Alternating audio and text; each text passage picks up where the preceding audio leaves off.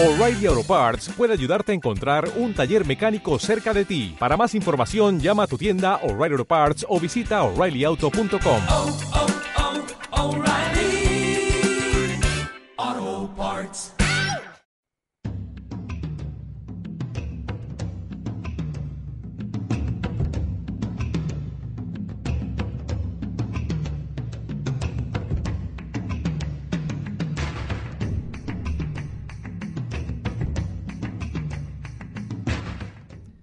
Moment ara de saludar a Chelo Agustín. Chelo, com estàs? Hola, bon dia.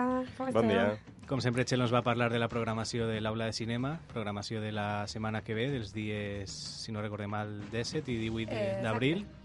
Recordem que estem dins dels cicles de periodisme en la Facultat de Filologia i de psicoanàlisi en, eh, en el Palau de Cervero. Sí, que, eh, conta'ns. per a la setmana que ve, bueno, des del meu punt de vista, tenim dos pel·lículons. Eh, a mi personalment m'agraden molt. eh, per una banda és en filologia com a, com a dit Héctor, el cicle de, es diu El quart poder, que està relacionat amb el periodisme, i s'anomena Territorio Comanche. I la segona pel·lícula que projectarem el dijous, eh, dimecres dia 18 d'abril, eh, al Palau Cerveró, eh, es diu Misterios de l'alma, que ara l'explicarem. Sí, bueno, comencem primer per Territorio Comanche, Comença per que, territori. com sabeu, és eh, una pel·lícula de Gerardo Herrero, de 1996, i, bueno, és espanyola. Pel·lícula espanyola, adaptació de la novel·la de... Eh, exacte, de Arturo, Arturo Pérez, Pérez Reverte. Reverte. Eh, sí, és una adaptació que, bueno, per lo que he vist en les crítiques, està bastant, bastant, segueix bastant el llibre i tal, encara que en els seus, eh, té els seus intríngulis, per suposat. Arturo Pérez Reverte, com sabeu, és, era un corresponsal de TV1 que, que un poc fa este llibre eh, explicant eh, la seva, la seva visió personal no? de la, del que va ser la guerra de Iugoslàvia i Bòsnia i un poc el film tracta de, de, en aquest argument, encara que no és una biografia d'ell, o almenys això és el que diu ell, però bé, sí que té molts punts en comú. Mm, Ficció basada en les, les seues vivències. Exacte, així que és un film que ens situa a principis de la dècada dels 90, la guerra de Bòsnia, com ja he dit, i es centra en la història de Laura, que és una reportera eh, que pronte formarà equip amb dos personatges més per tal de, de cobrir la notícia. No? Un dels personatges és Miquel i l'altre és José. La pel·lícula és una sublime reflexió, des del meu punt de vista, al voltant de l'estètica, o sigui, de l'ètica dels periodistes, i busca, eh, diguem, eh, busca la notícia, diguem que fa una reflexió eh, un poc que serà molt actual entre la moral dels periodistes no? i buscar l'oportunisme, buscar la notícia, buscar pujar l'audiència mm, i crec jo que donarà per a, per a una bona reflexió no? al voltant d'aquests temes. I bé, també eh, dir que com a, intèrprete, a intèrprets compta amb Immanuel Arias, que mm, va ser un poc criticada la seva, la seva eh, diguem, el seu treball i així, però mm, en canvi eh, Carmelo Gómez, que fa de càmera, per dir-ho així, pues, eh, la- l'aborda, diguem, la seva interpretació. Però bueno, això és una cosa que es podria comentar. I, bueno, i per últim, comentar un poc l'obra de, Gera de Gerardo Herrero, que és un gran director i un gran productor i que té un increïble currículum cinematogràfic. Mm, Ha, ha produït una gran sèrie de, de pel·lícules, sempre buscant la col·laboració en, Ibero, en Iberoamèrica. I això, la veritat, jo crec que enriqueix molt el, el cinema no? espanyol, ja que compartim la llengua. Doncs. Mira, ha col·laborat en pel·lícules com Martín H., per exemple, o Lluna d'Avellaneda, que a mi personalment em va agradar molt, de José Campella. Martinatge és una de les meues pel·lis favorites. Sí, és la, Sí. sí. la pel·li favorita de molta gent, en Sí. veritat. És que està molt bé. I jo Esa crec pel·li que, que veus en l'adolescència i que, Sí. i que t'arriba. clar, sí. jo crec que tots ens hem sentit un poc identificats. En plan, ara mateix estic com Martín H. Però jo no la veuré fa poquet, de fet. Però sí, m'ha Sí. agradat Ja, molt. ja Sí. té anys, eh? És de l'any Sí, ja té 97, anys. crec.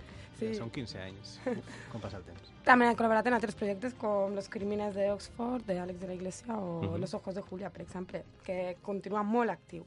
I com a director eh, està actiu des de 1987 amb El Acecho i es va donar a conèixer més o menys dintre del món de la crítica en eh, Melena és un nombre de tango, de 1995. I continua també fent pel·lícules com a director. L'última és d'este mateix any, 2013, i es diu Lejos del Mundo. I bé, eh, tot això es projectarà, com sabeu, en filologia a les 6 de la vesprada i vindrà acompanyada de la guarnició de la presentació de Josep González, que, el qual ens explicarà aquestes qüestions i moltíssimes més, per suposat. Mhm. I bé, i ara anem a passar a parlar de Misterios del Alma, que es projectaran el Cerveró a les 6 de la vesprà, com és, eh, com és habitual, Un dijous. i el dijous 18, recordem, no? 18, exacte. I uh, esta és una pel·lícula de 1926, eh, muda, eh, mm, que s'emmarca dins del país d'Alemanya. I el director és George Wilhelm Pabst, mm, del cicle eh, que estem ara mateix abordant, que es diu Psicoanàlisis en el divan. I aquesta és la segona pel·lícula que projectarem Mhm. és un drama psicològic. Probablement eh, és molt interessant perquè és la primera pel·lícula que aborda el tema del psicoanàlisis des d'un punt de vista totalment freudià. Eh, el trauma, els somnis, la culpa, els records... Mhm. Eh, Misteri de l'alma ens parla de secrets amagats en el lloc més recòndit del ser humà. Un argument que s'adapta perfectament a l'estètica expressionista que estava eh, en aquests moments no? mm, molt de moda en Alemanya i que està patent en Alemanya aquests anys i que, que la fa, per tant, doblement interessant. George William Pabst és, eh, es podia dir que és l'últim director expressionista que podem trobar, no? I, de fet, s'emmarca dintre d'una corrent concreta, que vaig a dir el nom, que s'anomena, a veure, Kamens Pielsfilm. Esta Sí, mania dels Kamens alemans. Podria, podria, repetir, d'unir paraules. podria repetir, per favor? Camels Piercefield. Com es Spielsfield. Segur que no es pronuncia així. Però bueno, es dice així. Junt a directors com Friedrich William Munrau, o, que és el de Nosferatu, o Fritz Lang, que és el de Metropolis. No? Estan actius en mateixa època. Eh, Pabst incorpora el concepte de realisme social. Mm, busca incomodar, mostrar la realitat de l'Alemanya d'entreguerres, no? entre la Primera Guerra Mundial i la Segona Guerra Mundial, la seva anterior pel·lícula, Bajo la màscara de placer, de Greta Garbo, per cert, va tindre molt d'èxit, és de 1923, i és la primera d'aquest gènere, no? per dir-ho així, no? de expressionisme alemany més realisme social, que és un poc estrany, perquè l'expressionisme per si se'n va pels somnis, no? però bueno, sí, està. Eh, després de Misteris de l'Alma, mm, que, per cert va ser ajudat per dos deixebles de Freud, aborda el tema de la que, on aborda el tema de la impotència masculina, Pabst continua eh, amb una trilogia mm, del psicoanàlisis de la dona. Comenta perquè pot ser eh, molt interessant veure-les, a lo millor, no? un poc per a documentar-se, per a veure esta pel·lícula també. Es diuen, eh, una es diu Up Wait, eh, l'altra s'anomena La caja de Pandora i l'altra és Les tres pàgines d'un diari. I són un gran complement per a, per a visualitzar esta, este film. Mm, per tant, Misteris de l'Alma és una primerenca obra eh, i aborda el que serà molt posteriorment el cinema alemany que aborda la crítica social i de gran rellevància històrica al món del cinema. Una cita ineludible per als cinèfils i enamorats d'aqu- d'aquella època on les imatges transmetien més que les pròpies paraules. No? Així Sí. que mm, eh, jo no sé com recomanar aquesta pel·lícula perquè realment sé que és muda, sé que hi ha gent que, que, diguem, que té un poc de, de rencor a aquesta classe de cine, però és que aquesta pel·lícula segur Però aquest és el moment, no?, per a poder Mm. disfrutar-la. Si no Sí. s'agradava... S'agraeix també de vez en quan una pel·lícula muda, no? Un poc de... Tampoc Sí. és silenci, perquè les mudes tenen música, però un poc de... I és molt important la música. Sí, més, sí, eh? sí. I jo crec que l'expressionisme alemany és, dins de, del, del cinema silent no? és eh, dels moviments més interessants. No? Has comentat a Murnau, a Fritz Lang. Mm, Són, sí. són pel·lícules que visualment inclús eh, 80 o 70 anys després eh, continuen Mm. sent modernes no? en, Sí. en certs aspectes visuals o, o de muntatge o narratius, etc. Jo crec que sí que és interessant. No? Exacte. Bé, I no ho he dit, esta pel·lícula també anirà acompanyada de la seva presentació, posterior col·loqui, on podrem comentar tots els aspectes estos i molt més, amb la companyia de Priscila. Molt bé. Així que... Molt bona companyia. Així que...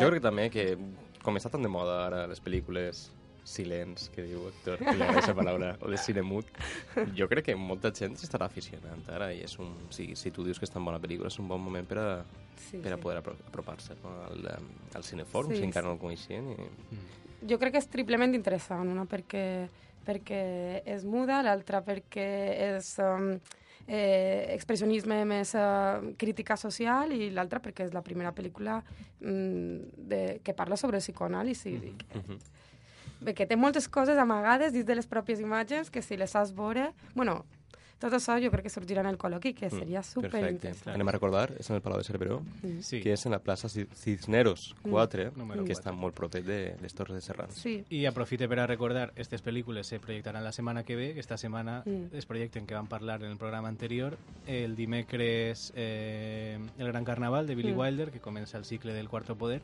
i el dijous es projecta Freud, Passió secreta, que és la pel·lícula de John Huston sobre, Mm. sobre Sigmund Freud, no? que és Montgomery Clift i que és el, el pare del psicoanàlisi, no? que és el, Mm.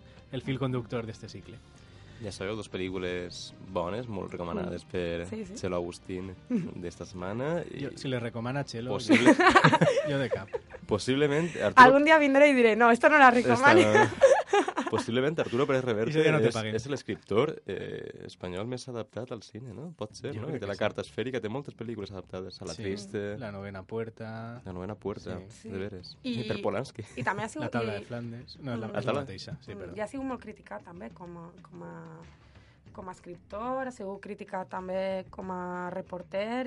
Este home, pobre, li han pegat per tots els llocs. És un home A pesar- polèmic, també. Sí, és polèmic, la- exacte. Mm, A pesar de que ha tingut molt èxit Sorgirà professional. en el debat. segur. Ho Vale. deixem així. Molt bé, Txelo, moltes gràcies per haver estat amb, amb nosaltres. Molt bé, a Adéu, Xaroc. vosaltres. Vinga, Fins adéu. la pròxima.